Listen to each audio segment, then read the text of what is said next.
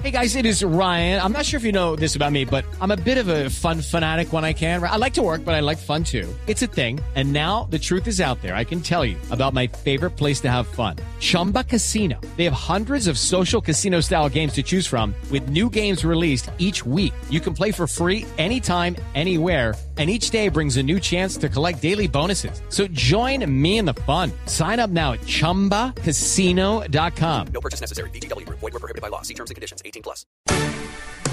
¿Qué opina de que sea el hombre el que utilice anticonceptivos distintos al condón? Para la juventud me parece que es perfecto. Igual si la mujer tiene que planificar, el hombre también lo puede hacer. Uno tiene que buscar el modo más efectivo. Si la pastilla más efectiva, eh, la pastilla. Me parece bien, porque igual de todas maneras es romper con lo tradicional, ¿no? Sí me parece. Personalmente, a mi condón no me gusta. Yo creo que hay otra forma más de planificar, muchas otras formas, no solamente el condón. La mejor es la de la operación. Ya el condón no es efectivo. Sería una vaina bacana, porque hay más roce. Yo me operaría y dejaría de tanta molestadera de estar utilizando condón y estar utilizando métodos de los días y ese tipo de cosas.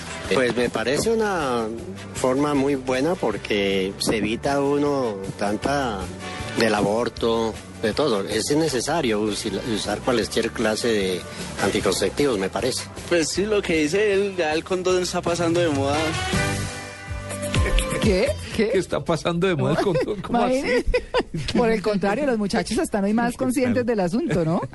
Bueno, para que vea que hay de todo. Hay no, no, verdad, porque que es que sí. la responsabilidad siempre le cae a la mujer. Claro, y los anticonceptivos casi están hechos todos para nosotras. Pepas, uno que se mete debajo de la piel, subcutáneo, el, el DIU, el dispositivo intrauterino, no, me- es decir, mil cosas. Y justamente por eso eh, se ha vuelto como un reto pendiente. Eh, hay un estancamiento en los programas de planificación familiar y los científicos están planteando entonces, bueno, crear algo para los hombres que también pues como que refuerce esa labor de anticoncepción. Vamos a hablar con Jairo Humberto Correa Mejía.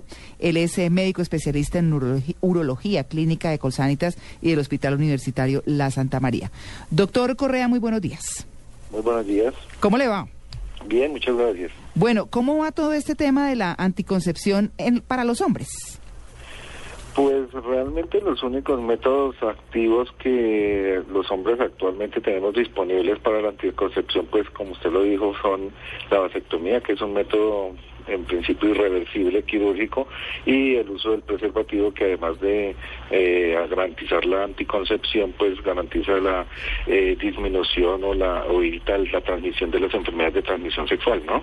Claro. Eh, hay mm, muchos mm, intentos que en mayor o menor grado han logrado mm, eh, pues eh, alcanzar en- experimentalmente y en estudios poblacionales eh, el uso de métodos farmacológicos o, o de barrera que están permitiendo que experimentalmente, como le dije, eh, pues se logre la disminución o la eh, eh, evita la producción o maduración de los espermatozoides para evitar la, mm, la concepción, ¿no? Claro. Estamos muy lejos de lograr algo que, digamos, en términos de tiempo sea a un corto plazo para que los hombres planifiquen de una manera diferente a las dos que mencionamos. Yo creo que a corto plazo todavía no se está mm, vislumbrando la tener algún método farmacológico que, mm, que garantice un 100% de efectividad, ¿no? Un mediano plazo, si lo problema de con los métodos masculinos de anticoncepción farmacológica es que como la mujer produce solo un óvulo mensual o cada tres semanas, es más fácil controlar el, eh, la producción o la maduración de ese óvulo. Mm. El hombre produce millones de células germinales que son los espermatozoides, entonces lograr que esas células no se maduren todas o que disminuyan a un nivel bastante bajo, eh, que no sean funcionales para fecundar, pues es bastante complicado. Se han usado mm, sobre todo métodos hormonales o sustancias eh, análogas a la testosterona o a los andrógenos que administrados de forma mm, intramuscular o, o en depósitos mm, subcutáneos, en algunos estudios han disminuido la producción de, de- de los espermatozoides a un nivel mínimo. Pero eso afectaría igualmente a los hombres porque, por ejemplo, los anticonceptivos femeninos de alguna manera no es que afecten negativamente siempre, pero uno sí se da cuenta de las consecuencias que tienen en la piel. Algunas mujeres le- les pasan eh, con la inyección, a otras con otros dispositivos. En los hombres también habría unas, eh, unos efectos secundarios, de pronto hormonales, qué sé yo. Ese es el problema. Los estudios o las sustancias que se han usado han tenido efectos colaterales, principalmente disminución de la libido o del deseo sexual en los hombres, que en- han, llegado a ser pues mm, algo muy molesto o intolerable en los estudios que se han realizado, entonces por eso de pronto se han dejado de lado el uso de esas mm, hormonas experimentales, ¿sí? Pero sí hay un estudio interesante chino sobre todo que como tienen una población bastante alta, los chinos son los que más han trabajado con eh, métodos de mm, lograr métodos anticonceptivos a largo a larga escala.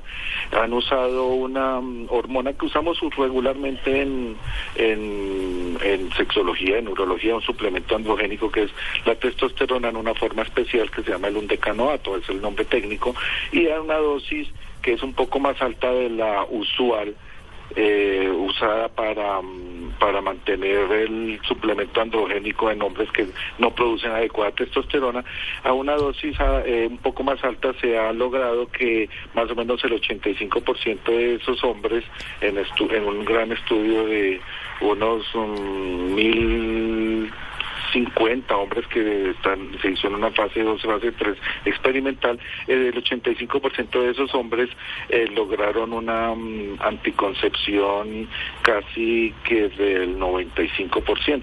Entonces, pero el problema de esas hormonas a largo plazo es que pueden tener efectos colaterales no tanto de disminución del deseo sexual, pero sí eh, problemas hematológicos o problemas cutáneos o problemas eh, en el metabolismo de, del calcio y en los huesos. Entonces, no se ha visto a largo plazo a esa dosis tan alta que puede pasar, pero por lo menos vislumbramos un adecuado un adecuado futuro para ese tipo de anticoncepción, ¿no? Claro, siempre hay efectos secundarios. Pues bueno, son las nueve en punto. Doctor Jairo Humberto Correa Mejía, muchas gracias por su atención con el Blue Jeans de Blue Radio.